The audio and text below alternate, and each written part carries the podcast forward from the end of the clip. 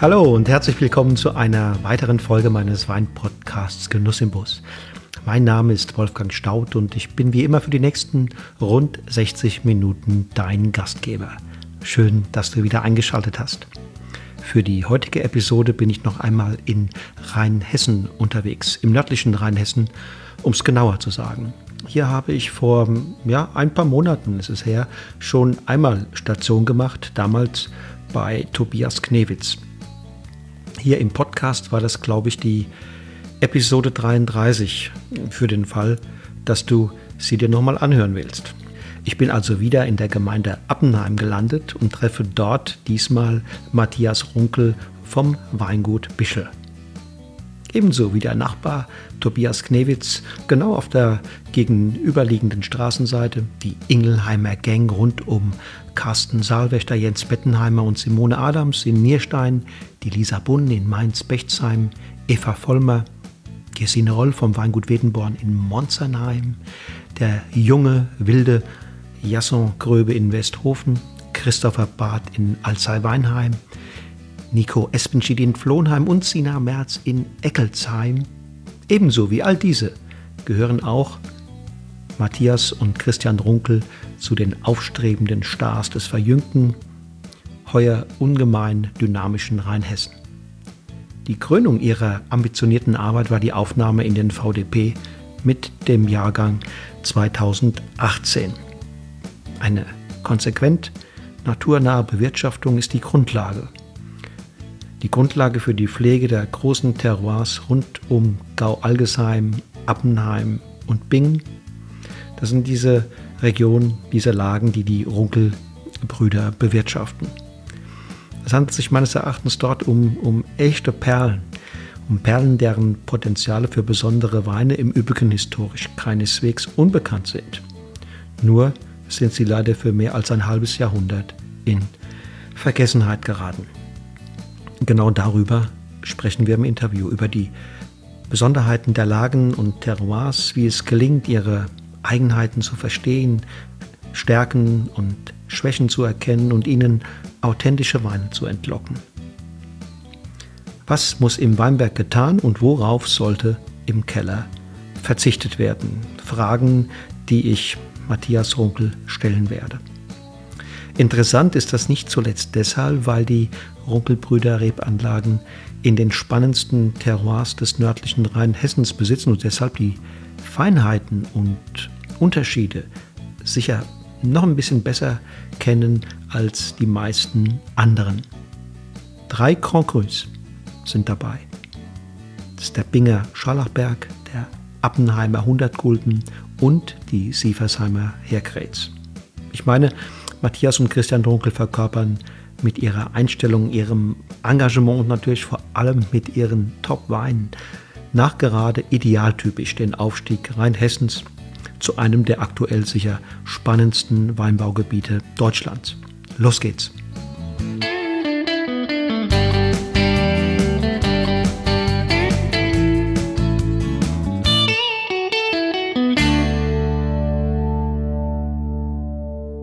Hallo Matthias. Ja, hallo. Dann sag doch mal zunächst mal genau, wo lebst und arbeitest du? Ja, wir, ich sage direkt wir, weil wir ein Familienbetrieb sind mit äh, zwei Generationen, die hier am Werk sind. Ähm, wir leben und arbeiten in Appenheim, im nördlichen Rheinhessen. Ähm, wenn man so will, liegt es auf halber Strecke zwischen Ingelheim und Bingen etwas äh, vom Rhein weg äh, nach Süden. Und ähm, genau, also zählt auf alle Fälle zu einem der nördlicheren Zipfel des Gebietes. Und äh, ja, das äh, Dorf Appenheim selbst, denke ich mal, ist sogar dem einen oder anderen Rheinhessen-Fan mittlerweile ein Begriff geworden, weil sich hier in den letzten Jahren viel Spannendes getan hat. Wie ist denn die Historie des Ortes? Da ist ja Ingelheim und Bingen, hast du gerade erwähnt, in der fast unmittelbaren Nachbarschaft ja zwei durchaus äh, berühmte. Äh, ich denke an den Scharlachberg äh, in, in Bingen, Ingelheim eine große Rotweintradition, wenn die auch äh, lange her ist. Ähm, was ist das Besondere von, von Appenheim? Hm, historisch gesehen hat, glaube ich, Appenheim selbst als Weindorf äh, nicht ganz so eine bekannte äh, Historie wie eben die Rotweinstadt oder die äh, auch Handelsstadt irgendwo Bingen ne, durch die Flussnähe waren äh, das direkt äh, etwas größere Geschichten und ähm, wichtiger in der Vergangenheit. Damals war Appenheim, also vor mehreren Jahrhunderten war Appenheim, denke ich, also wirklich ein kleines Seitental ähm, mit einem kleinen Weiler. Aber wie fast überall in Rheinhessen ähm, wurde natürlich auch der Weinbau gepflegt und auch der hat hier eine lange Historie. Und das heute das Besondere an Appenheim ist irgendwo die, ja, die Kombination aus äh, den Böden, die wir hier haben und äh, natürlich auch das Kleinklima. Ja. Mhm. Erzähl doch mal, was sind das für Bedingungen? Du hast die Böden erwähnt, du hast das Kleinklima erwähnt. Was ist das Besondere von eurem Ort oder den, den Weinbergslagen um euren Ort herum und das, was man dann in, in der Nachbarschaft findet? Ist das ähnlich oder ist es doch besonders? Ähm, es, ist, äh, es ist schon besonders, ähm, allerdings auch ein bisschen ortsübergreifend. Also man kann äh, da schon auch sagen, in der direkten Nachbarschaft befinden sich sehr spannende Terroirs das, was es letztlich ausmacht, ist, dass wir hier mikroklimatisch uns eher an die Nahe orientieren, ein eher kühleres Gebiet sind, das eine sehr lange Vegetationsperiode quasi hat. Also die Trauben reifen langsamer am Stock und haben dann im Herbst auch nicht ganz so hohe Zuckergehalte, aber eine sehr schöne Aromareife. Und das andere, und das ist, glaube ich, das noch viel entscheidendere, ist, äh, dass wir hier ein großes äh, Fund an Kalksteinlagen haben mhm. entlang des, äh, des Webbachs und teilweise auch sehr eisenhaltige Böden, sehr mineralische Böden und ja, ideale Voraussetzungen im Endeffekt, um, um, um Weißweine, um trockene Weißweine zu produzieren. Allen voran eben Riesling und eben aber auch Burgunder-Rebsorten. Ähm, ich habe ja hier im, im, Podcast nicht nur ähm, Profis, ähm, die, die zuhören, sondern auch ja, Weininteressierte, äh, Liebhaberleien etc., die jetzt nicht genau verstehen, wieso genau das, was du gesagt hast, für den Weinbau so ein großes Pfund ist. Ähm, vielleicht erklärst du es nochmal. Naja, also nutzt man die Eigenschaften des Bodens optimal aus? Also sprich, äh, setzt man die Voraussetzungen äh, richtig im Weinberg, dass die Trauben später auch irgendwo den Charakter des Bodens, auch des Kleinklimas widerspiegeln, dann hat man eine sehr eigenständige Geschichte im Glas, die sich von anderen Terroirs deutlich abhebt. Und ähm, der Kalk, den wir hier haben, gibt halt ähnlich wie auch in allen anderen großen Weinanbaugebieten, wo Kalkstein dominiert, das heißt die Champagne oder das Burgund, den Weinen irgendwo eine einzigartige äh, Struktur. Also die Weine haben einen gewissen Schliff, die Säure ist nicht ganz so, naja, ich sag jetzt mal spitz in den Weinen, mhm. sondern sie ist mhm. irgendwo auch ein bisschen gepufferter. Mhm. Und gleichzeitig kommt aber auch, ich nenne das gern salzig, also mhm. sowas, was so ein bisschen auch an Austern erinnert. Äh, ja, so eine salzige Mineralik in den Wein mit, die ähm, auch viel mehr die Frucht über, also die Frucht eher überlagert. Das heißt, die Weine hier, die hier wachsen, sind gar nicht, sie haben schon Frucht, aber sie sind nicht jetzt extrem fruchtsüß, dass man da einen ganzen Strauß an Aprikosen und Mangos im Glas hätte, sondern es ist eher dezenter und äh, ja, wie gesagt, so ein bisschen salzig-mineralische. Sind die, die Weine vom Kalk tendenziell eher für, ich nenne sie mal in Anführungsstriche, Strukturtrinker, im Gegensatz, sagen wir mal, zu Schiefer, äh, wo man eher vielleicht sagt, das sind Weine tendenziell eher für die Nase? Mhm. Ja, glaube ich schon. Ja, kann man wirklich so sagen.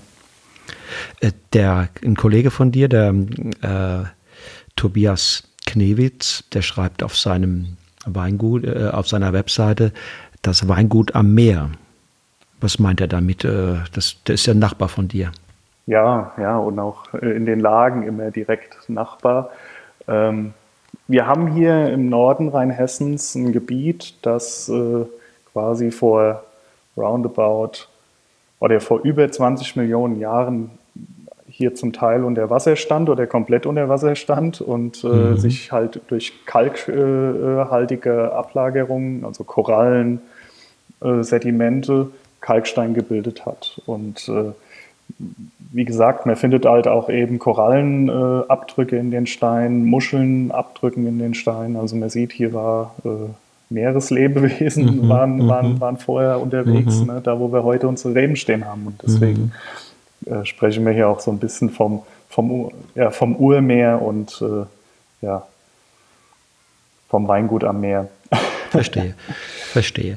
Und ich habe äh, Rheinhessen so die letzten 20 Jahre ein bisschen beobachtet und euer Weingut ist im Grunde genommen aus meiner Wahrnehmung erst so die letzten zehn, ganz stark die letzten fünf Jahre auch in meinen Fokus geraten. Ähm, was hat oder was haben deine Eltern gemacht und was machst du und dein Bruder jetzt anders?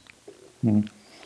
Ähm, gut, unsere Eltern, die haben erst relativ spät auch mit der Selbstvermarktung der Weine angefangen. Also sie selbst waren damals noch nicht so alt, also die haben das relativ früh angegangen, das Thema, aber das Weingut selbst, das ja vom Großvater gegründet wurde, ähm, war ganz früher ein äh, Betrieb, der die Trauben an die Genossenschaft geliefert hat. Mhm. Und ähm, unsere Eltern haben dann Ende der 80er, Anfang 90er damit begonnen, die ersten Weine selber abzufüllen und natürlich auch Freunde und Kunden dafür zu gewinnen. Mhm. Und äh, es war eine schwierige Zeit, glaube ich. Also auch eine Zeit, in der Rheinhessen noch wirklich nicht den Ruf hatte, den es heute hat. Und äh, gleichzeitig war man gesegnet äh, mit einer Vielzahl an Rebsorten. unterschiedlichste Couleur. Du hattest äh, Rebsorten für süße Weine, für halbtrockene Weine, für trockene Weine. Und ähm, naja, letztlich äh, ja, hat mir dann versucht, oder ja, wurde dann versucht, auch ein sehr breites Sortiment anzubieten. Aber es wurde weniger auf einzelne Rebsorten intensiv eingegangen. Mhm. Und ich glaube, das ist das, was Christian und ich, äh, sobald wir am Start waren, geändert haben. Wann habt ihr begonnen? Fokussierung auf, äh, auf äh, weniger Rebsorten und einen ganz besonderen, also einen ganz bestimmten Stil auch einfach. Wann habt ihr zwei losgelegt, ja? Das erste Mal, oder wir, wir sagen so ein bisschen 2006 war irgendwo der erste Jahrgang, ähm, wo wir die, wo wir der Regisseur waren. Mhm, mh. Und ähm, meine, das ist ja eine relativ steile Erfolgsgeschichte seit, ähm, seit dieser Zeit bis heute. Was hat euch damals sozusagen inspiriert? Mit, mit welchen Ideen, Idealen seid ihr an den Start gegangen und ähm, wie ist es dann gelaufen? Vielleicht fangen wir dann mal an, wie es losging mit euch. Mhm. mhm. Naja, losging es damit, dass äh, ja, wir erstmal im Endeffekt im Keller so ein bisschen äh, das Ruder übernehmen konnten. Wir waren beide, Christian war gerade mit Geisenheim fertig, ich war äh, gerade mittendrin und man hat äh, ja im Endeffekt, sage ich mal, erstmal so dieses Thema Spontangärung aufgegriffen, weil das war etwas, was wir äh, ja gerade dann in den Jahren zuvor während der Ausbildung und äh, während den Wanderjahren immer wieder halt fest oder, oder, oder gesehen haben und äh, auch für unseren Betrieb erstmal umsetzen wollten. Ähm, damals war es so, der von meiner Seite aus, ich äh, habe, äh, bevor ich nach Geisenheim gegangen bin, zum Weinbau studieren, Winzer gelernt. Drei unterschiedliche Weingüter und äh, in jeder Etappe natürlich auch was mitgenommen, mitgenommen. Aber in der letzten Etappe beim äh, Weingut Kelle in Flörsheim-Dalsheim dann quasi das Thema Riesling, trockener Riesling, erst so richtig aufs Tableau bekommen. Und mhm. äh, ja, das hat, das hat uns schon sehr gesprägt. Also die, die gerade so Anfang 2000er, die trockenen Rieslinge auch aus Rheinhessen, Keller, Wittmann, ähm, das waren schon große Inspiratoren. Und in der, in der Gruppe Message in the Bottle habt ihr damals mitgemacht oder war der da noch ein Tick, ein Tick zu jung?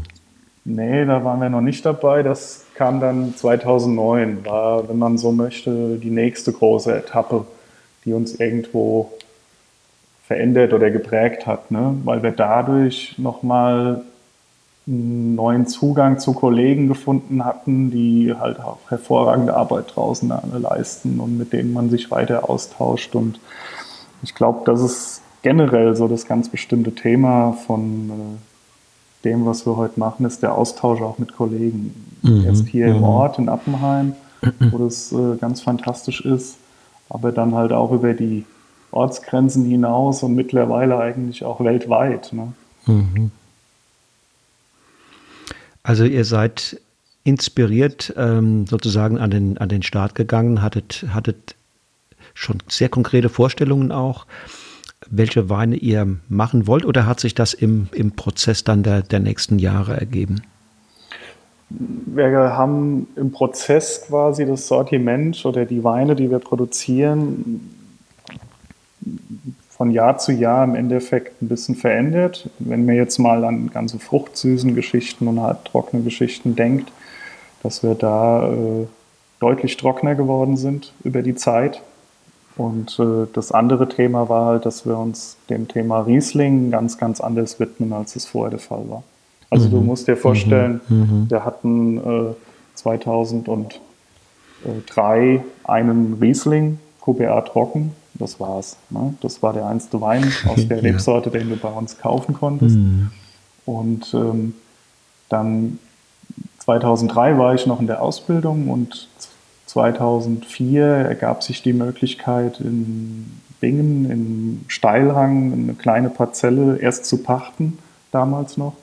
Ähm, was äh, so ein bisschen auch als Projekt erstmal gesehen wurde. Ne? Mhm. Und äh, dann hatten wir quasi am nächsten Jahr dann drei Rieslinge, nämlich den Coupé Trocken aus Appenheim und dann den äh, Riesling Scharlachberg Trocken und äh, eine Riesling Auslese haben wir noch geerntet. Mhm.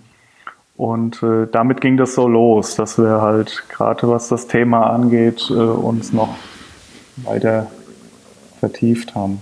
Dann daraufhin ist dann auch gefolgt, dass wir in Appenheim und in Algesheim auf den Kalksteinlagen äh, verschiedene Rieslinge dann gemacht haben. Also das heißt, die, die, die Weinberge getrennt ausgebaut, mhm. uns viel mehr Arbeit im Weinberg gemacht, die Trauben später geerntet zunächst und äh, ja einfach mehr Dichte, mehr Tiefe in den Wein und halt eben auch Unterschiede zu schmecken.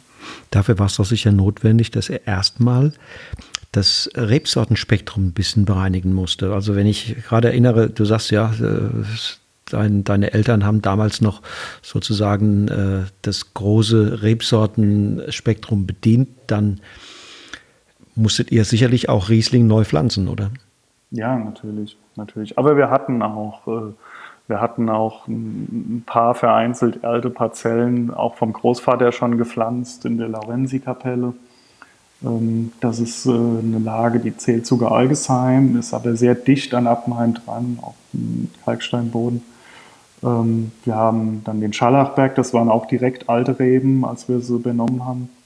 Und äh, ja, dann kam auch viel Neues dazu, das stimmt. Das stimmt. Wir mussten, das kann man sich auch so ein bisschen vor Augen führen, dass wir damals, äh, glaube ich, vielleicht so 1, äh, Hektar Riesling hatten und heute acht, da sieht man schon, okay, da hat sich mhm. ein bisschen was getan. Mhm. Mhm. Gab es denn nicht auch Überlegungen, da was ganz anderes zu machen? Ne? Weil erstens hat Rheinhessen ja eine große, große Tradition für den Silvaner. Und zum anderen hätten sich ja auch die, die äh, Kalkböden dort fantastisch geeignet für, ich sag mal im weitesten Sinne für Burgunder. Mhm. Ähm, wieso dann letztlich war das jetzt äh, der, der, der Hans-Peter Keller, der da, ins, der da sozusagen äh, als, als Pate ein Stück weit das beeinflusst hat? Oder wieso kam letztlich die Entscheidung und die Fokussierung auf Riesling? Einfach, weil es am besten geschmeckt hat. Okay. Ich glaube, weil die Weine uns einfach am besten gefallen. Mhm. Und, ähm, aber es ist auch falsch gesagt, dass wenn man jetzt sagt, es war alles nur, oder ist alles nur Riesling. Also Mhm. wir, wir pflegen genauso auch Burgunder und wir experimentieren auch mit anderen Rebsorten. Das heißt, wir haben auch ähm, Anfang 2000er, also 2004, um es genau zu sagen, äh, Sauvignon Blanc gepflanzt. Also Mhm. wir haben auch immer mal rechts und links ausprobiert und eben auch in diesen Kalklagen. Also es ist bei uns eigentlich so, dass du die Weine von uns sind alles Kalksteinweine, mal abgesehen bei den Rieslingen, da ergänzen wir das Ganze halt noch mit zwei anderen Terroirs. Mhm. Genau, das fand ich ja auch spannend. Ich habe hab, hab ja im Vorgespräch schon gesehen, dass, dass äh, da Top-Rieslinge bei euch entstehen auf ganz unterschiedlichen Terroirs. Das ist einmal der Binger Scharlachberg, den ihr äh, bewirtschaftet. Keine sehr große Part Fläche, aber ähm, ein großer Wein, der da rauskommt. Dann habt ihr den des Sieversheimer ähm, Herkretz und den 100 Gulden bei euch in, in Appenheim. Äh, Mhm. Wenn du jetzt da mal drauf guckst, was unterscheidet diese Lagen, diese Terroirs? In dem Fall sind sie sehr, sehr unterschiedlich. Also sowohl äh, das Gestein wie auch das Klima in jeder Lage ist ganz, ganz anders. Und äh, du musst auch unterschiedlich in den Weinbergen arbeiten oder mit den Reben arbeiten, äh, um zum optimalen Ergebnis zu kommen. Du kannst da nicht sagen, das ist das Rezept und das gilt für alles. Ähm, für gewöhnlich ist es ja eher so, dass ein Winzer in seinem jeweiligen Ort, in den Lagen rund ums Ort Besitz hat. Haben wir ja auch. Ne? Und dann zum Beispiel eine Rebsorte wie Riesling dann in den verschiedenen Lagen pflegt. Die Unterschiede sind dann schon auch da, ganz klar. Auch direkte Nachbarlagen schmecken ganz unterschiedlich oft. Ähm, die Kunst ist es ja, das auch so ein bisschen hervorzuheben ne? oder auf die Lage einzugehen. Sprich, eine sehr warme Lage ist kein Terroir in meinen Augen, um äh, kühle Weine zu produzieren mit aller Gewalt. Also natürlich, wenn man sagt, okay, die generelle Handschrift des Weinguts ist, soll für kühle, salzige Weine stehen, dann wird es auch in der warmen Lage eher kühl und salzig schmecken. Aber ich will nur sagen, man versucht halt, man sollte es nicht versuchen, über das Knie zu brechen. Ne? Ja, ja. Und ähm, letztlich äh, ist es dann schon spannend, keine Frage, auch äh, von dem gleichen Terroir, also Kalkstein geprägte Rieslinge aus unterschiedlichen Lagen eines Ortes nebeneinander zu probieren. Ähm, aber was ich finde noch viel spannender ist, ist mit seiner eigenen Handschrift in völlig unterschiedlichen Gesteinen zu arbeiten oder auf völlig unterschiedlichen Gesteinen zu arbeiten, völlig unterschiedliche klimatische Bedingungen zu haben. Und das ist bei uns der Fall. Dann nochmal, was ist das Besondere Bingen? Was ist das Besondere Appenheim? Das haben wir ja schon ein bisschen angedeutet. Äh, und jetzt ähm, Herkretz. Mhm. Also wir haben in Appenheim, wie ich schon gesagt habe, ein eher kühles Terroir, eine langsame Reife und eben auch der Kalk, der, wie gesagt, die Säure so ein bisschen abpuffert und gleichzeitig sowas leicht Salziges äh, mit transportiert. Ne? Geht man jetzt nach Bingen zum Rhein, dort äh, haben wir als einzigste Lage in ganz Rheinhessen Quarzitfels. Und ähm, dieser Quarzit, der ist äh, quasi noch viel älter als der Kalk und äh, rührt vom Taunusgebirge her. Und äh, auch der Hunsrück ist davon geprägt. Ja. Und äh, das sind quasi dann die Ausläufer in den Weinregionen Rheingau nahe und Rheinhessen, ähm, wo man das dann äh, quasi dann auch im Wein. Also. Quarzit ist ein sehr harter, sehr hartes Gestein und als Unterboden sicherlich für die Rebe nicht besonders freundlich, oder? Naja, was heißt freundlich? Also sie, sie wächst äh, schon, schon gut drauf, aber sie muss ein bisschen mehr kämpfen. Es ist kein, das ist kein Boden, wo man irgendwie sagen kann, okay, hier holst du viele Erträge runter. Ne? Im Gegenteil. Also das macht es ja auch aus. Ne? Also in diesen Lagen sind die Erträge sehr niedrig. Reben müssen tief wurzeln, damit sie an Nährstoffe und an Wasser kommen. Und das prägt ja auch die Trauben und damit die Weine und macht sie spannend. Ähm, Quarzit ist, wenn man es so will, die verfestigter Sandstein. Also du hast erst Sand, dann über Druck mhm. entsteht Sandstein und dann unter noch mehr Druck entsteht dann Quarzitgestein. Mhm. Und mhm. großer Einfluss ist auch, dass der hat halt überhaupt keine Carbonate, sprich die, die Böden haben einen niedrigen pH-Wert und auch das beeinflusst so ein bisschen die Aufnahme der Nährstoffe von den Pflanzen und mhm. äh, die Inhaltsstoffe der Traube später dann auch, was wiederum den Wein ne, mhm. äh, prägt. Und ähm, die, die Weine aus dem Scharlachberg sind würziger, sie haben äh, eine ungeheure Tiefe auch. Ja, und eigentlich würden sie schlanker schmecken als äh, die aus Appenheim, aber mhm. dann spielt ja auch das Mikroklima rein. Und okay. der Schallachberg ist mhm. ein sehr steiler, also ist eine Steillage mhm. in Rheinhessen, gibt es ja nicht so viele, also sieht man mal von der Rheinfront ab und Sieversheim gibt es halt bei Bingen noch äh, den Scharlachberg und äh, ist eine reiner Südhang, terrassiert angelegt, das heißt jede, jede Zeile hat auch keine Nachbarbeschattung oder sowas. Ne? Und das äh, bringt natürlich auch eine hohe Reife mit sich. Mhm, mh. Diese Kombination, also sprich wirklich reife Frucht, Konzentration und gleichzeitig dieses filigrane, würzig mineralische, ähnlich wie bei Schieferriesling, ne? was mhm, das Ganze mh. wieder irgendwo schlanker macht. Ne? Mhm. Ne? Das macht so ein bisschen die Weine vom Scharlachberg aus. Okay, ja, schön beschrieben. Mhm, mhm. Und, der, und die Herkretz? Die Herkretz, ja, das ist, äh, finde ich, auch eine der, oder vielleicht auch eine der spannendsten Lagen in Rheinhessen. Also da sind wir ein bisschen weiter weg von Appenheim, bei Sieversheim in der, nicht mehr im nördlichen Rheinhessen, sondern in der rheinhessischen Schweiz. Also auch äh, sehr, sehr dicht an der Nahe. Und hier ist eine Region, die ähm, ja, Vulkangestein führt. Ähm, um es genauer zu sagen, nennt man es Porphyr, was jetzt in der Herkretz ist. Ne? Also richtig Erstarrungsgestein. Mhm. Ne? Mhm. Und ähm, hier hast du ähnliche Eigenschaften wie auf dem Quarzit. Also auch mehr dieses Würzige und auch Rassige in den Weinen. Mhm. Ähm, und jetzt aber keine warme Lage, sondern eher eine kühle Lage. Okay, okay, das ist der Unterschied auch zu, zu Bing ja, jetzt, ne? Absolut. Also du hast hier äh, auch vielleicht die, die feinsten Rieslinge, die, die, die ähm, geradlinigsten, die von der, immer von der extremen Frische geprägt sind. Ja. Die auch wahrscheinlich ähm, wärmere Jahrgänge noch einen Tick besser verknustern können als die beiden anderen Lagen.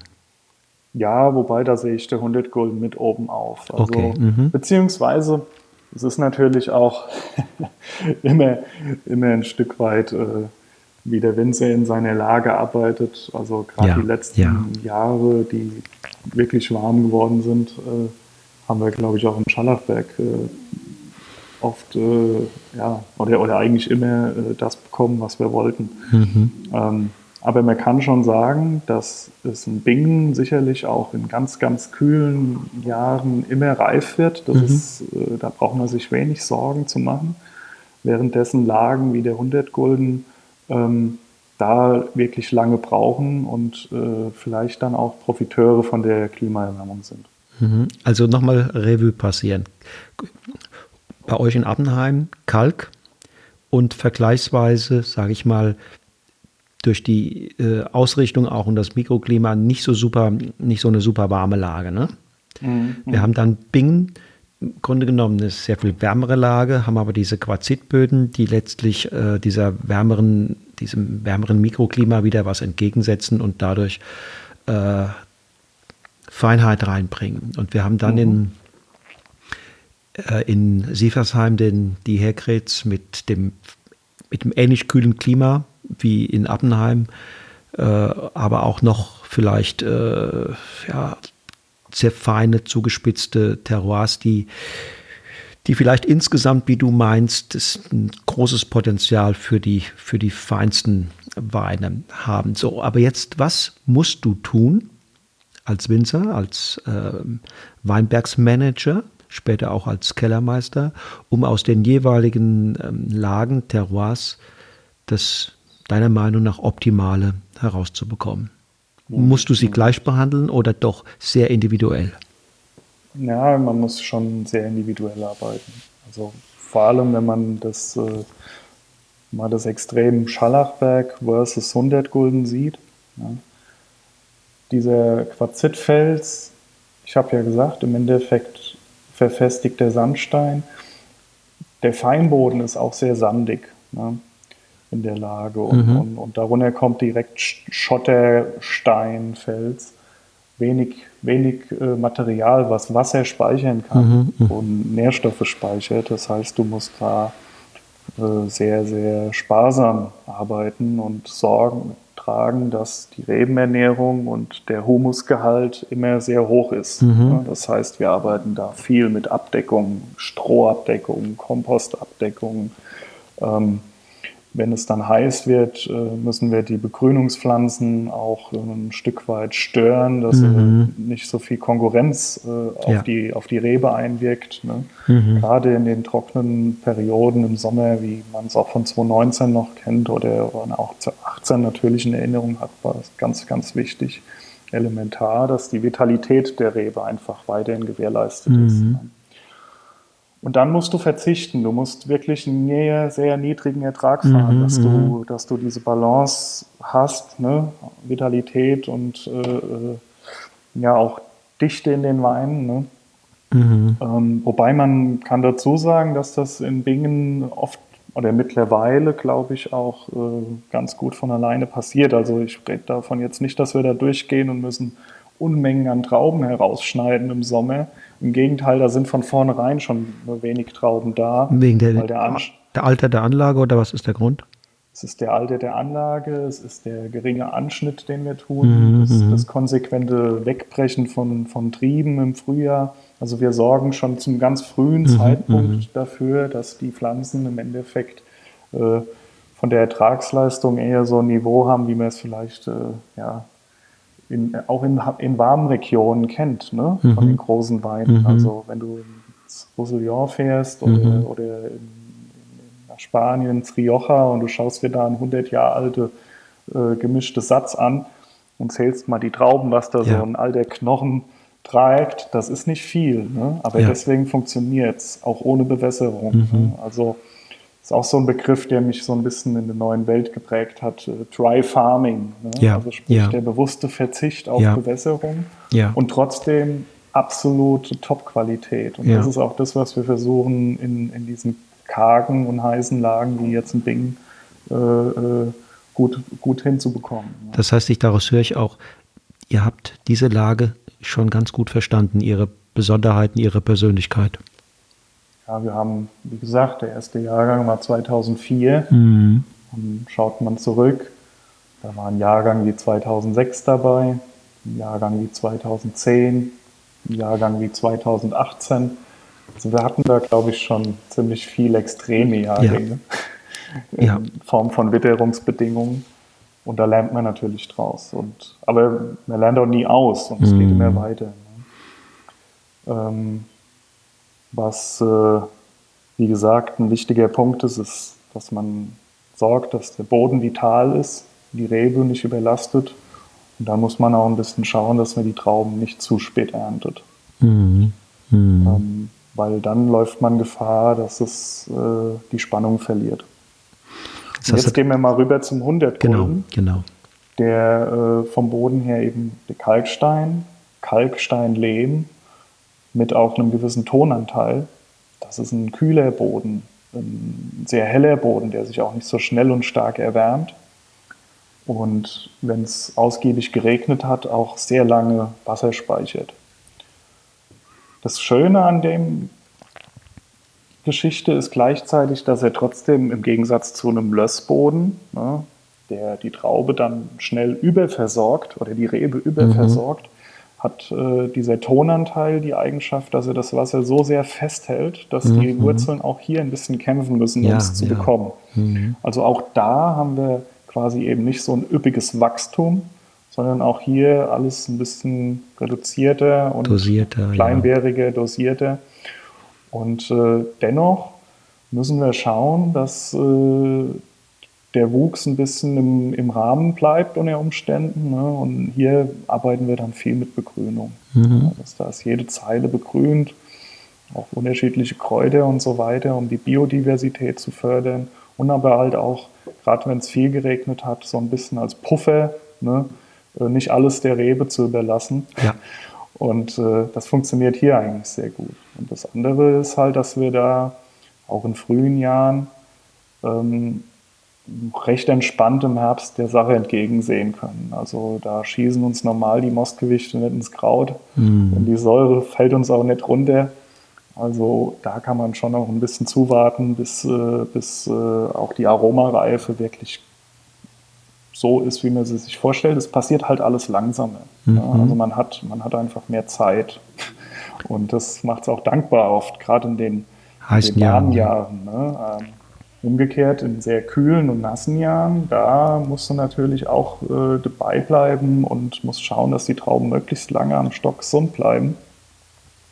Wir brauchen ja gesundes Material für die trockenen Rieslinge mhm. und möchten da keine Botrytis und da bist du dann schon auch äh, damit beschäftigt, dann selbst während der Burgunderlese steht dann ein Teil der Mannschaft im Riesling-Weinberg und macht nochmal Blätter aus der Traubenzone heraus, dass die Trauben schneller abtrocknen, ja, also halt ja, noch möglichst ja. lange gesund bleiben ne, und so weiter. Und oft ist es auch dann so, das ist so der klassische Riesling-Abschluss, ist dann die, die, die große Gewächsparzelle im 100 Gulden und im Herkritz. Ne? Mhm. Okay, verstehe. Also das ist ja schon einiges deutlich anders als das in Bingen. Äh, also ne, was, was eure Aufgaben betrifft und wie man sozusagen diesen Weinberg so handelt, dass man seine Stärken rausarbeitet und seine Schwächen und, und, und, und ihm bei seinen Schwächen hilft. Mhm, mhm. Ja, es macht es auch spannend. Also ja. ist, ich finde, es ist äh, eine schöne Abwechslung auch. Auch einfach äh, hier haben wir ja, ich sag mal, eher diese klassische rheinhessische Struktur. Ne? Also sprich, die Reben sind äh, ähm, im Hang ganz normal gezeilt. Ne? Du hast, äh, hast äh, auch die Laubarbeiten und alles ganz klassisch. Und in Bingen in den steilen Terrassen zu arbeiten, das macht halt auch irgendwo Spaß, weil es was anderes ist. Ne? Und du eben nicht alles auch mechanisieren kannst und äh, da wirklich mit der Hand ran musst und äh, du dich so ein bisschen wie ein Moselwinzer fühlst. Mhm. ja, mit, mit Blick in den Rheingau. Ja, beziehungsweise, wenn du im Scharlachberg stehst, hast du ja den Rhein im Rücken. Ja, hast du den Rhein im Rücken, ja. Du schaust auf die Nahe. Ne? Mhm. Also du, die, die Nahe fließt direkt am Scharlachberg mhm. vorbei. Mhm hinter der Lage dann in den Rhein. Und da, da merkst du dann auch, du stehst genau an der Grenze. Ne? Mhm. Also die letzte Lage im Nordwesten Rheinhessens ist der Schallachberg, mhm. auf der anderen Seite ist dann die Nahe und im Rücken ist der Rheingau. Hat der Wein denn auch ein bisschen was von diesen beiden anderen Anbaugebieten? Ja, natürlich. Also ich glaube, die größere Parallele findet man zum Beispiel im Rüdesheimer Berg äh, Schlossberg. Mhm zum Scharlachberg als äh, meinetwegen jetzt äh, zum 100 Gulden. Ne? Mhm. Ne? Also ganz klar, den Scharlachberg, den findest du eher von der Stilistik an der Nahe und im Rheingau wieder als irgendwo sonst in Rheinhessen. Wie musst du mit, dem, mit der Herkretz umgehen?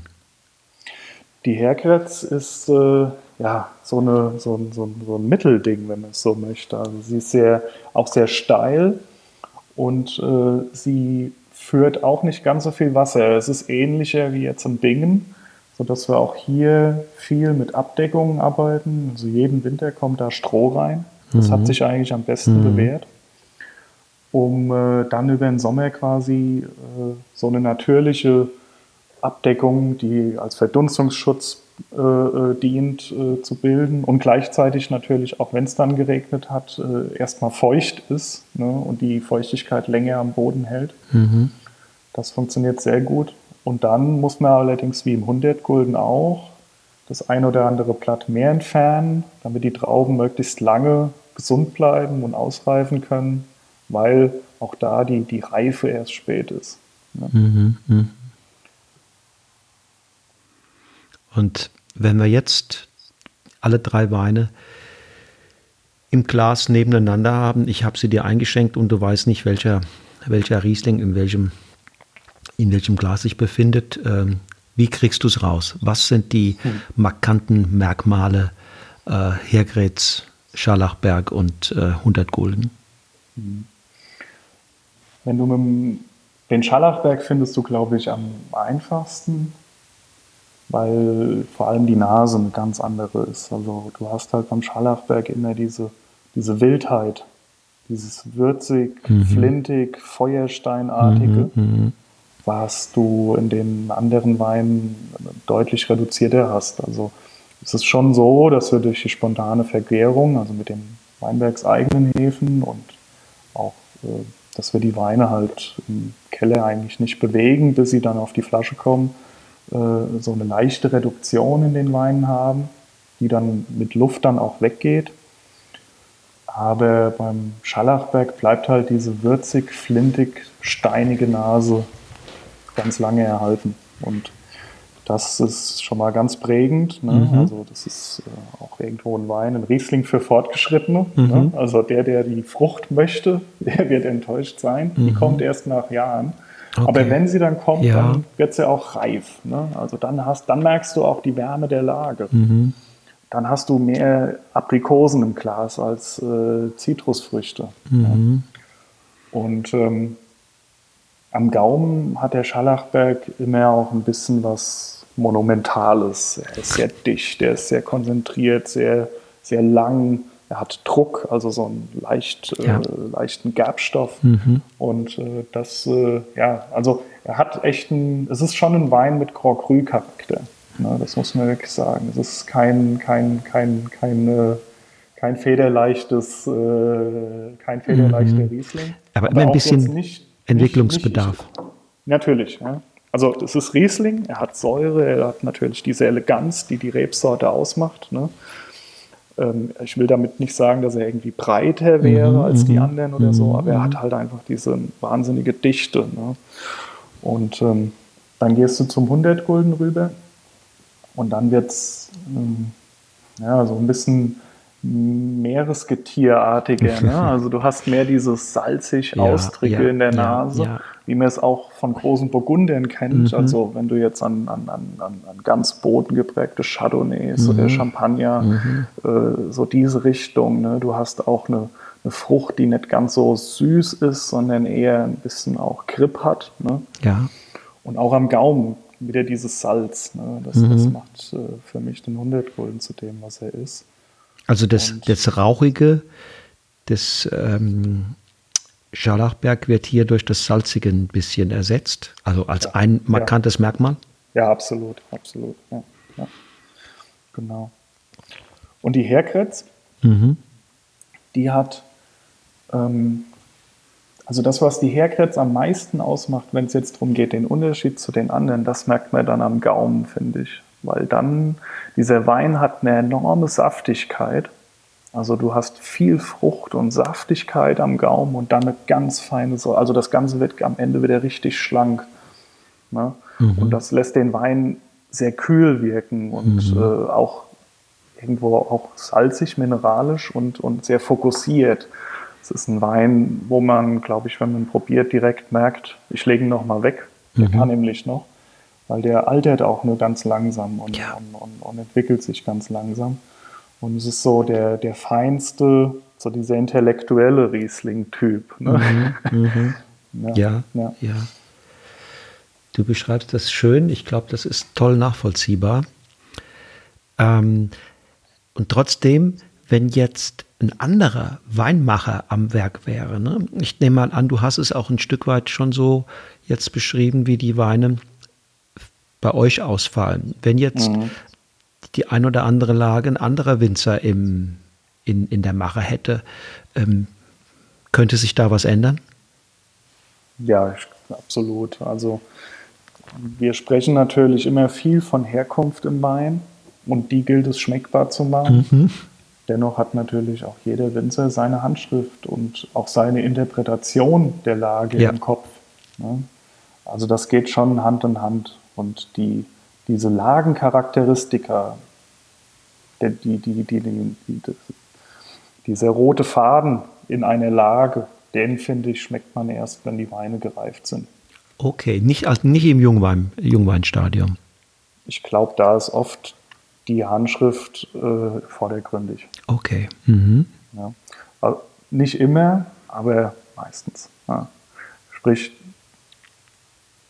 wenn jetzt der, du, du erntest die gleichen Trauben, meinetwegen, ich gebe dir die Trauben aus unserer Parzelle vom 100 Gulden und du vergehrst die äh, kühl in einem Edelstahltank mit Reinzuchthäfen und ich vergehre die warm in einem Holzfass. Mhm. Da kommen erstmal zwei unterschiedliche Weine raus. Ja.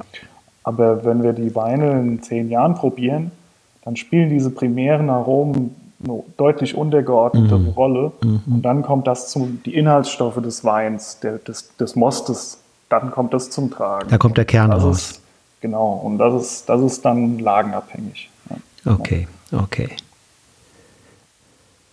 Also wenn, wenn wir jetzt nicht die lange Zeit auch im Visier hätten, hätte ich gesagt, es gibt auch Parallelen äh, sicherlich beim, beim Kochen. Ne? Du kannst ein und dasselbe Gericht und auch dieselben Zutaten kannst du zwei Köchen in die Hände geben und das Ergebnis wird, wird, wird individuell sein. Natürlich ja. merkst du, dass die gleichen Zutaten da irgendwie im Spiel waren, völlig klar. Äh, aber die Handschrift spielt eine große Rolle. Und das ist nochmal ein eine schöner Hinweis. Umso jünger der Wein, umso gering, umso stärker ist diese Handschrift spürbar und umso älter der Wein, umso mehr kommt der Kern der Lage und der, der auch vielleicht der Rebsorte raus. Mhm, mh, ja, ja. Du machst ja mit dem, mit dem Daniel Wagner auch so einen Tausch, oder? Ja, dadurch, äh, genau. Also so sind wir ja überhaupt erst zu der Lage Herkratz gekommen. Ähm, Geschichte war die, also der Daniel, wir kennen, kennen äh, Daniel schon lange, halt auch eigentlich durch den Einstieg bei Message in a Bottle. Mhm. Und äh, wir haben äh, ja auch so ein bisschen Draht zu Sieversheim, weil auch da Verwandtschaft lebt. Und äh, ja, wir haben mit Daniel immer ein sehr freundschaftliches Verhältnis gehabt. Also nicht nur kollegial sich ausgetauscht, sondern mhm. schon so gefühlt, mir war sich schon immer sympathisch und äh, ja, viel über Wein philosophiert, wenn man sich gesehen mhm. hat. Und äh, Daniel, der ja auch schon ein bisschen geübter ist als wir, nicht so viel mehr, aber ein paar Jahre. Ein paar Jahre hat er mehr auf dem Buckel, Buckel ne? ja. Von einer ja. Erfahrung. Ja. Ähm, der ist ja äh, der ganz große Kämpfer in Rheinhessen für, für, für eben äh, dieses, dieses, dieses rote Vulkangestein, Rieslinge mm. von Porphyr, Porphyr. Ja. Ähm, und hat da zwei ganz spannende Lagen, eben die Herkretz und aber auch den Höllberg, ne, den er große Weine kältet. Mhm. Die aber, das hatten wir ja eingangs das Thema, ne, die Unterschiede zwischen den direkten Nachbarlagen. Die sind da auch gegeben. Ja, definitiv. Dieser Grundschliff, ja. dieser Grundschliff des Parfürs, den hast du halt in beiden. Ja. Und in der Jugend merkt man da die, die, Unterschiede auch schon sehr stark. Höllberg ist, ist, ist viel wärmer, ne? letztlich. Ja, das, das, Klimatische, ja. das Klimatische, das ja. spielt eine große Rolle. Der Höllberg ist früher reif, mhm. der ist wärmer, der ist monolithischer. Die Herkretz ist immer feiner. Ja, das stimmt. Und, äh, aber letztlich die Idee, äh, die da Daniel zu uns getragen hat, war einfach mal mit einem anderen Terroir zu arbeiten. Ne? Als äh, quasi mhm. nur mit dem eigenen und äh, da kam er dann halt so ein bisschen ins Philosophieren ne? und, und äh, ja. haben gesagt, ja, dann lass uns doch mal die Weinberge uns anschauen und so weiter, ne? was wir denn vielleicht tauschen könnten als Stück, sodass du äh, auf einem ganz anderen Standort Wein hast, und äh, wir ebenso. Und so kam das. Und wir waren im 100 Gulden unterwegs und im Bingen unterwegs. Und in Bingen in den Steillagen, in den Terrassen, da haben wir, das ist äh, also quasi ein terrassierter Weinberg. Das ist eine Fläche von 2,5 Hektar. Und da geht diagonal relativ weit rechts äh, ein Weg durch und äh, ja, auf der rechten Seite von dem Weg ist dann so ein kleines Dreieck. Ne? Da, mhm. da, stehen, da stehen ungefähr 1200 Stück, äh, auch terrassiert. Und äh, das, äh, das hat halt Daniel echt äh, extrem gut gefallen, so auf einer Mauer. Ne? Mhm. Ich glaube, da fühlte er sich heimisch, weil er auch so viele Mauern in Sieversheim hat. also nicht im Kopf, sondern in Weinberg. Ja, ja. Und, äh, Im Kopf hat er keine. Nee, da hat er gar keine, er ist extrem entspannt. Ja. Und, äh, na, und, und wie gesagt, also das, äh, das war dann die Parzelle, die ihm echt gut gefallen hat. Und äh, er hatte natürlich auch im Kopf, was er uns äh, da als Gegenzug geben könnte. Und das hat uns auch begeistert, weil es die, diese Parzelle, die wir in der Herkretz bekommen haben, ist ein bisschen jünger. Aber sie steht direkt neben dem alten Amt, sein Versteigerungsriesling. Verstehe, ja. ja also auch wirklich Lage, in einem ja. Mhm. absoluten Filetstück der Lage. Und ja, das war dann zwei, Jahrgang 2016 war dann quasi unser Erstlingswerk von diesem Projekt und es hat so Spaß gemacht und das hat halt auch natürlich die Freundschaft und, die, und, die, mm. und den Austausch nochmal deutlich mehr intensiviert und das Ganze krönen wir seitdem jedes Jahr im November dann mit unserem Freundschaftsspiel, wo wir uns gemeinsam präsentieren mhm. und äh, ja, die, die, die Ergebnisse vorstellen sozusagen. Ne, für die Kunden. Jetzt ähm, war ich noch nicht dabei und, und, und wahrscheinlich auch der ein oder andere Hörer, gehe ich mal von aus. Erzähl doch mal von diesem Freundschaftsspiel äh, oder, oder andersherum. Ähm, wie, was haben die Weine gemeinsam und was, haben, was unterscheidet sie, äh, je nachdem, wer es macht und wer auch dann den Weinberg letzt. Oder, oder ist es Daniel, der, den, der die Heckrits bewirtschaftet und du machst nur den Wein? Die Weinbergsarbeit, die maschinelle und die, die Basic-Handarbeit, nenne ich es jetzt mal, also das, was du machen musst. Ja. Äh, das äh, übernimmt jeweils das Weingut, ne, das in der Lage halt dann auch äh, aktiv ist. Also wir bewirtschaften dann auch den Schallerberg da mit. Ne? Okay. Das macht ja keinen Sinn, ja, natürlich. Äh, immer quer durch Rheinhessen zu fahren, genau. um äh, dann da 1200 Reben äh, zu schneiden oder sowas. Ne? Aber wir sind da immer im engen Austausch. Und sollte man sich da irgendwie, wenn man jetzt was da was ausprobieren wollte oder sowas, dass man sagt, hm, schneid das doch mal kürzer an oder Länge oder sowas, dann wäre das jetzt nicht das Thema. Ähm, aber da vertrauen wir uns eigentlich gegenseitig.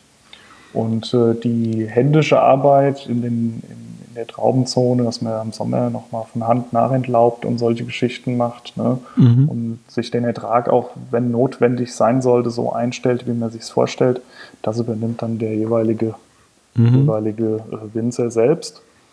Und äh, die lesen natürlich genauso. Ne? Also ja, ja. Auch, und dann ist natürlich auch im Herbst so, dass wir dann zwar auch schon zwei, dreimal äh, zum Weinberg fährt und sich die Trauben anschaut, dass man halt auch mal so sein eigenes Bild von hat, aber mhm. an sich auch einen engen Austausch mit dem anderen telefonisch dann steht Logisch. und äh, natürlich dann, wie schaut es denn aus und was erntet ihr gerade und habt ihr schon in der Herkritz was geholt und wie war es und so weiter und so fort. Ne? Also das, das äh, geht immer so in dem gemeinsamen. Ne? Aber was mich jetzt interessiert ist, äh, habt ihr schon rausgefunden, was ist deine, eure und was ist äh, Daniels Handschrift? Ja, Daniels Herkretz hat, ähm, glaube ich, immer noch mal so eine etwas, so eine Portion mehr Tiefe als unsere. Okay, könnte man sagen, die älteren Anlagen sind auch mitverantwortlich. Sind die, genau, das Rebalter ist älter und der Wein hat oft, oft wirkt er, gerade wenn er jung ist, äh, sehr komplex. Eben weil man merkt natürlich, es ist nicht nur eine Parzelle sondern es sind mhm. mehrere ja. unterschiedlichere Patienten, die da miteinander spielen. Und in unserem Fall ist es einfach dieser eine Schuss im Revolver. Mhm. Und, äh, und äh, da hast du dann natürlich nicht ganz so viele Möglichkeiten. Und ähm, deswegen sage ich immer so ein bisschen, ja, es ist so dieses, dieses, äh, er ist so, wie er geworden ist. Mhm, mhm, mhm. und äh, da kann man halt nicht viel dran spielen. Ne? Ja, ja. Und äh, beim Daniel, das muss man auch noch sagen, Daniel ist ein ganz, ganz großer äh, äh Fan von, vom, vom Stückfass. Mhm. Und äh, da spielt das natürlich auch eine große Rolle bei seinen Rieslingen.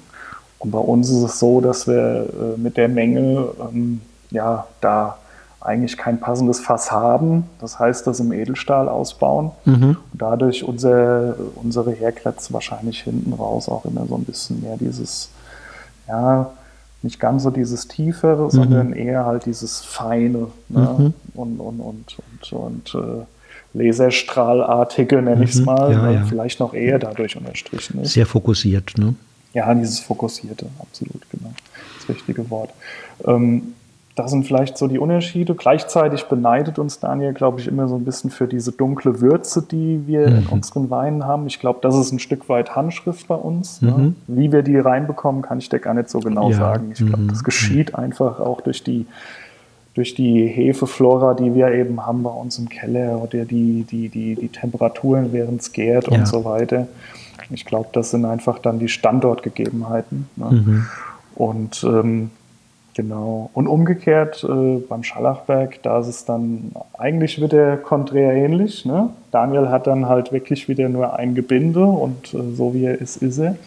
Und bei uns, äh, da haben wir dann mehrere Lesetage und äh, unterschiedliche Tanks und Fässer und äh, können ja. auch ein bisschen mehr spielen. Wir produzieren ja, ja auch zwei Weine ähnlich wie Daniel ja auch. Es gibt ja aus dem Herkretz nicht nur die Herkretz große Lage, nee, natürlich sondern auch nicht. den ja. Sieversheimer Porphyr, wo Anteile aus ja. der Herkretz mit reinfließen. Mhm. Und genauso ist es bei uns, dass wir äh, einen Riesling aus Bingen machen, aus ersten Lagen, also so unser Premier Grü.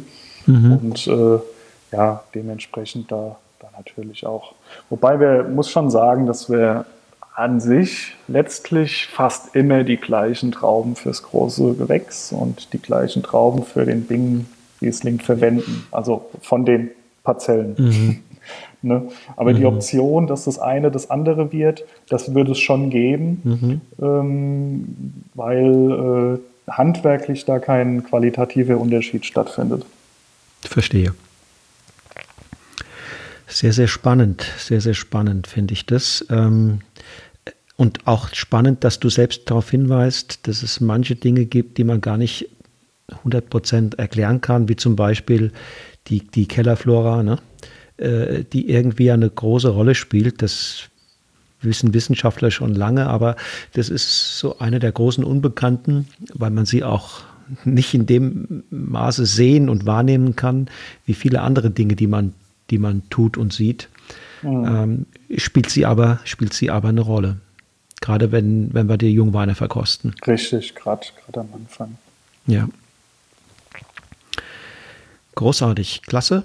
Ähm, wenn wir uns mal drei Weine von euch vorknöpfen, vorknöpfen jetzt, ähm, die wir dann, die ich auch dann gerne ins äh, Genuss im Buspaket packen würde, was würdest du, was würdest du auswählen?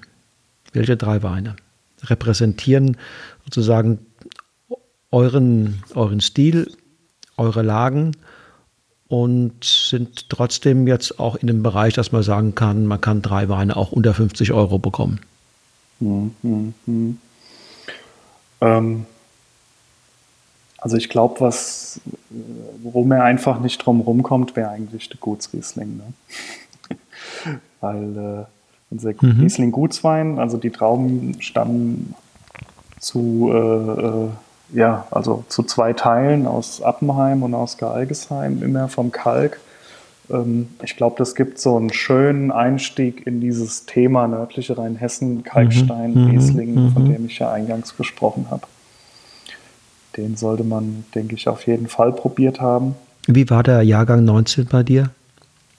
Fantastisch für Riesling, muss man tatsächlich sagen. Wir hatten, äh, also wir sind ein bisschen traurig darüber, dass es so wenig war, mhm. aber letztlich hat es das ausgemacht. Ne? Mhm. Die Riesling-Ernte war eine der kleinsten, an die ich mich erinnern kann ohne dass wir irgendwelche Hagel-, Frostgeschichten oder so gehabt hätten, ne, die das beeinflusst haben. Es war einfach während der Blüte vielleicht sogar ein Ticken zu heiß letztes Jahr. Mhm. Und das hat eine starke Verrieselung und eine extreme Kleinbär äh, Kleinbärigkeit mhm. gefördert, gerade beim Riesling. Also ich habe da ständig Fotos gemacht, mhm. wo ich mhm. die Traube abgeschnitten habe, in der Hand liegen und die war dann kleiner als meine Hand. Und okay. äh, mhm. also Und, und, und das, das äh, sah schon toll aus, aber es war halt natürlich auch wenig. Ja, war vielleicht aber auch hm, eine Folge halt des, des großen Jahrgangs 18, ne?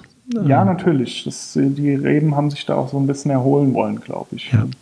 Und äh, es hat aber wirklich letztlich auch zu einer immensen Dichte in die Weine geführt. Also die haben wirklich viel Geschmack. Da ist, da ist viel da, ohne schwer zu wirken, weil 19 mhm. ist kein heißes Jahr im klassischen mhm. Sinn wie jetzt 2018. Und äh, die Weine haben Spannung, die haben, äh, wie gesagt, so eine, so eine gewisse Saftigkeit und auch so einen kühl, kühlen Anmut.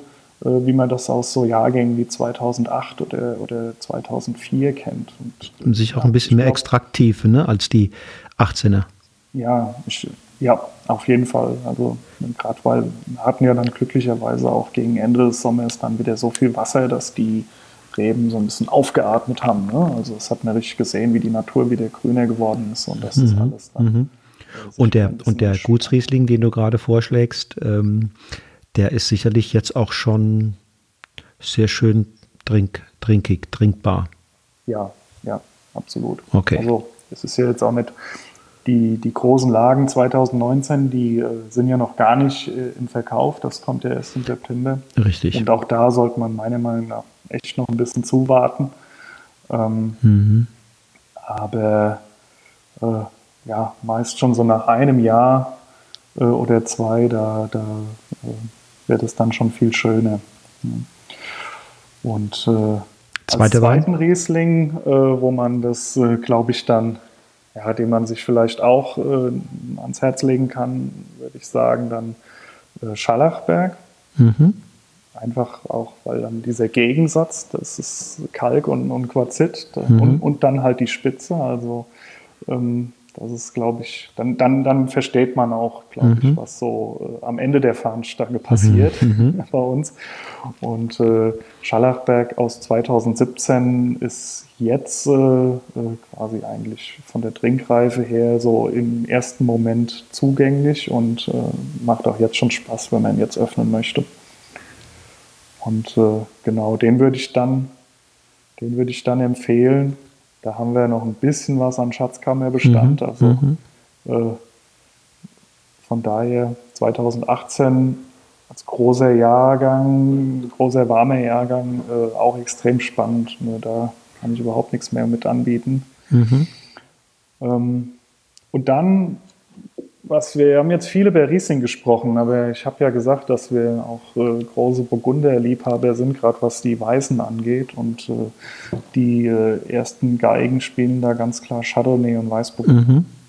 Da legen wir die Moste ins, ins Fass, ausschließlich in Tonneau-Fässern, mhm. Barriques.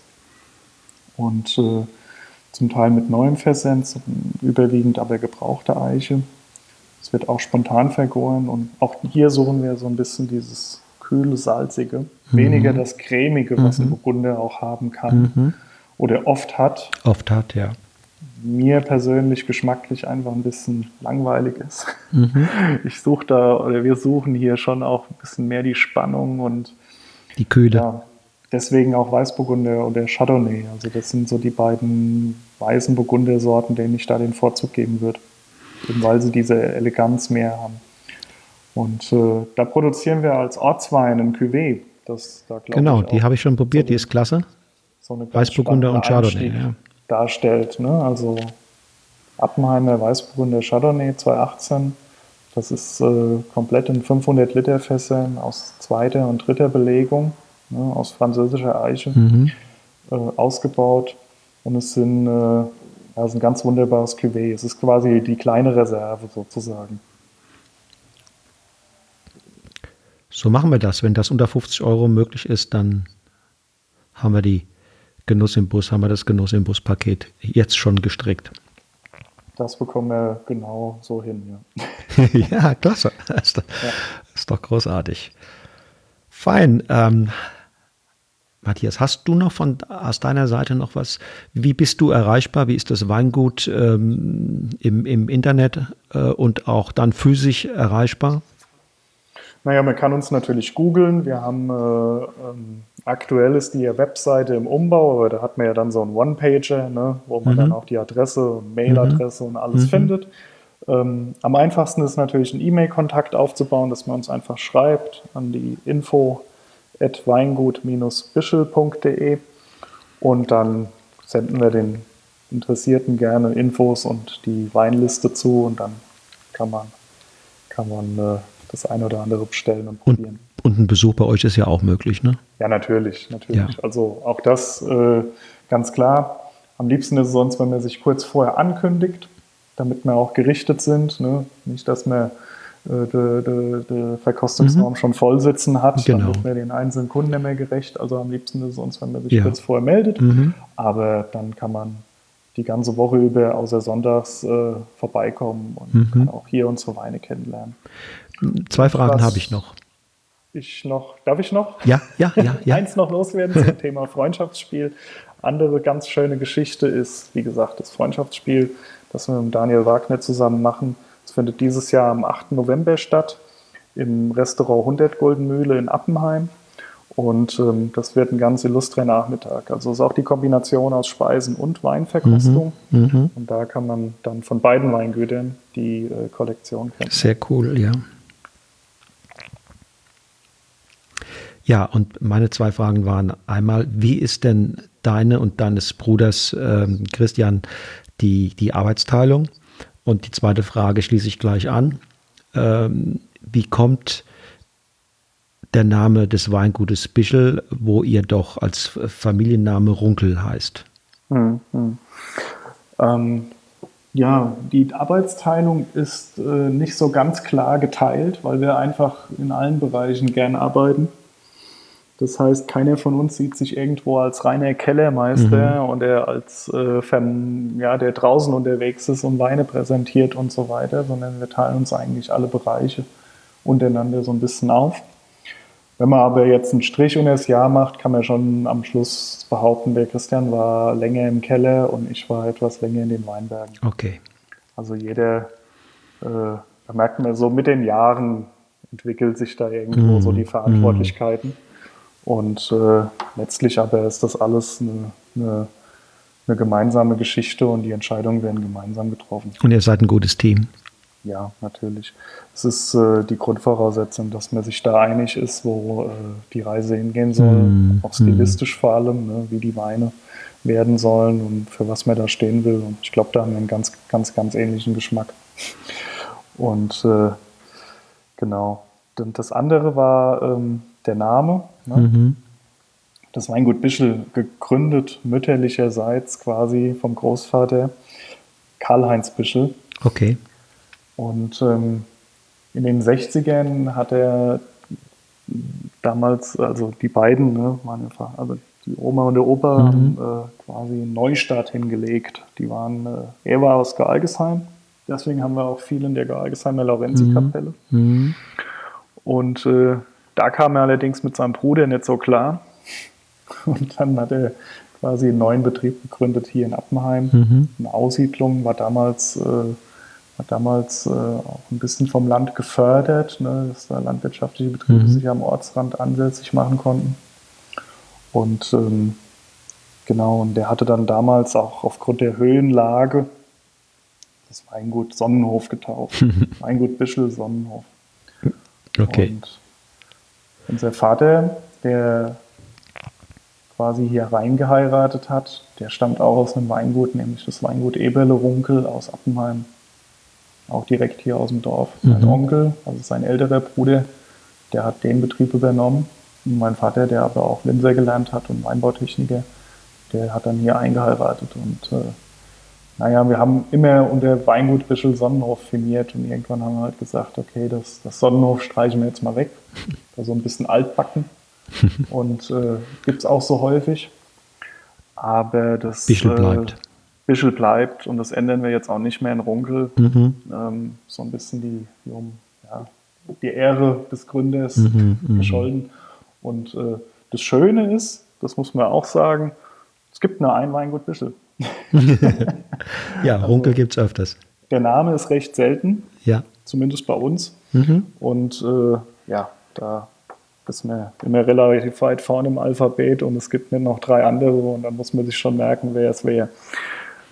Ja, ja und äh, vielleicht als allerletztes, was ich bemerkenswert finde, ist tatsächlich die ungeheure Dynamik, die ähm, den Ort, den Weinort Appenheim äh, da erfasst hat.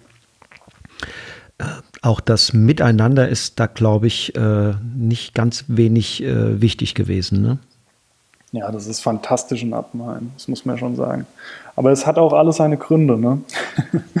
ähm, ich glaube, dass wir also wir sind hier in Appenheim ein sehr kleines Weindorf. Mhm. Wir haben auch gar nicht so viel Rebfläche wie jetzt manch andere Gemeinden in Rheinhessen. Und dementsprechend auch gar nicht so viel Betriebe. Ja. Und da ist das schon ein bisschen überschaubarer. Ne? Ich glaube, es gibt Weinregion, Weinorte, da sind 40 Winzer, 50 Winzer ansässig und da kann es nicht immer mit jedem funktionieren. Ne? Ja. Und das andere ist so ein bisschen diese Altersstruktur. Im Endeffekt, unser Vater, der jetzt äh, so gut 20 Jahre älter ist als ich, ne? mhm. als der so am Werk war und äh, ja, noch, noch voll in der Verantwortung, auch was den Weinausbau und alles anging. Dann kam quasi schon so die nächste, die nächste Garde in Form von Jürgen Hofmann oder dem Klaus Krees, mhm. dem Gunnar Schweigert, mhm. Weingut Schweigert aus Appenheim. Mhm. Die sind so zehn Jahre jünger als mein mhm. Vater. Und äh, die kamen dann frisch von Geisenheim, der Weinsberg und voll mit Ideen und ne, haben dann Gas mein, gegeben. Unser Vater war immer auch eng im Austausch. Also er hat auch gemeinsam Weinfest gemacht, was noch ein gemeinsames Projekt dargestellt hat und so weiter. Und da hatten wir sich immer so gegenseitig befruchtet. Und äh, dann irgendwann kamen Christian und ich äh, an den Start und wir sind auch nur so um zehn Jahre jünger als der Klaus und der Gunnar oder der, der Jürgen Hoffmann. Und genauso wir haben halt dann auch den Austausch mit denen weitergepflegt. Mhm. Ne? Und mhm. äh, mittlerweile dann auch jetzt äh, Tobi und der Björn Knewitz. Mhm die auch, äh, ja, nicht ganz zehn Jahre, äh, der Björn ist fast zehn Jahre mhm. jünger als ich. Mhm. Ähm, also, wie gesagt, man kann sich irgendwie nebeneinander sitzen, ohne dass man das Gefühl hat, da drüben sitzt der Rentner und ich bin jetzt der Junge, ne, sondern mhm. das ist so ein fließender ja. Übergang der Generation und ähm, hat immer schon wirklich irgendwie ein gutes Verhältnis zueinander gehabt und viel miteinander probiert und irgendwo entstehen dann auch Freundschaften daraus. Und ja. man kennt sich gut und weiß, was der andere macht und, und äh, und was ihm wichtig ist und so weiter. Und es ist, äh, es ist super. Also ich glaube, uns beneidet da sehr viele, äh, obwohl ja generell unsere Generation in Deutschland, äh, gerade in Rheinhessen, schon immer oder schon seit äh, am Werk ist, für Austausch steht. Ja. Ne? Sonst in Großväterzeiten mhm. war das halt wirklich noch anders. Ja.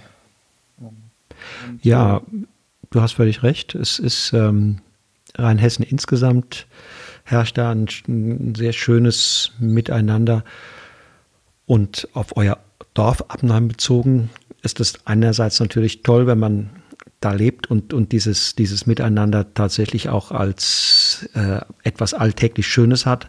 Aber ich glaube auch für die Ausstrahlung nach außen, ähm, für, die, für die Wirkung des Ortes und die Präsenz und die Sichtbarkeit des Ortes hat es auch positive Effekte gehabt. Also Appenheim ist mittlerweile einfach schon eine Nummer auf der äh, rheinhessischen Karte und vielleicht sogar darüber hinaus.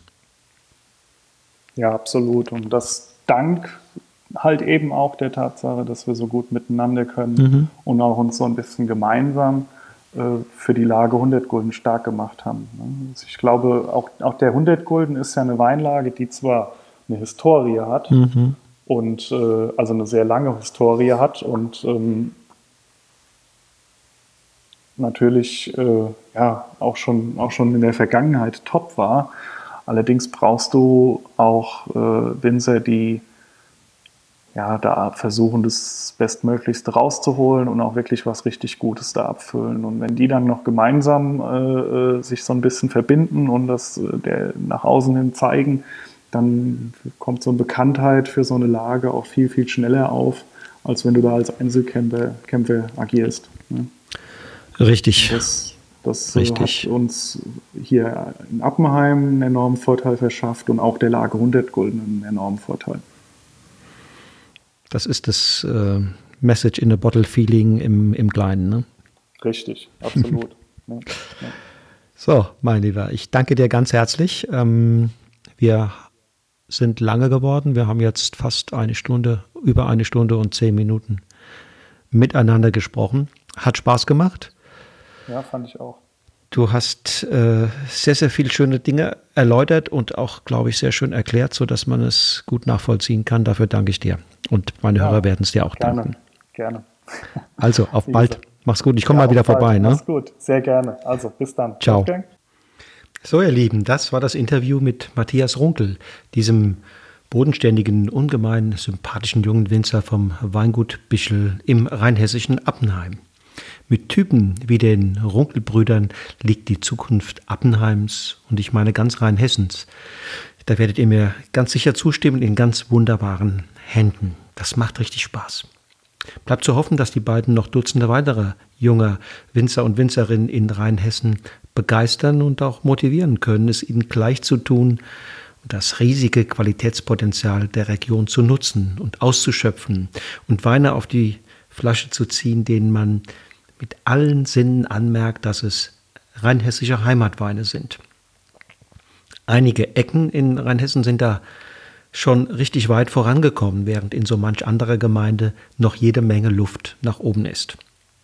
Für euch Podcasthörer habe ich zusammen mit Matthias ein Paket mit drei spannenden Weinen zusammengestellt, das ich wie immer in den Shownotes zu dieser Episode verlinke. Und was haben wir reingepackt? Einmal den Gutsriesling 2019, dann den 2018er äh, oder die 2018er Appenheimer Weißwein Cuvée, bestehend aus Weißem Burgunder und Chardonnay. Und dann als Highlight den 2017er 100 Gulden Riesling GG Großes Gewächs. Ja, da kann ich nur sagen, hab viel Spaß damit. In einer Woche treffe ich mich mit Jens Bettenheimer. Jens Bettenheimer, der die Ingelheimer Winzerszene in den vergangenen Jahren ganz schön aufgemischt und, wie ich finde, bereichert hat. Schaltet also wieder ein, wenn die nächste Episode von Genuss im Bus am 23. Juli an den Start geht. Alle, die mehr über meine Offline- und Online-Angebote erfahren möchten, sprechen mich am besten einfach persönlich an. Ansonsten freue ich mich, wenn ihr in einer Woche wieder vorbeischaut, wenn mit Jens Bettenheimer ein spannender junger Winzer am Mikrofon ist. Bis dahin, lasst es euch schmecken. Tschüss und auf Wiedersehen.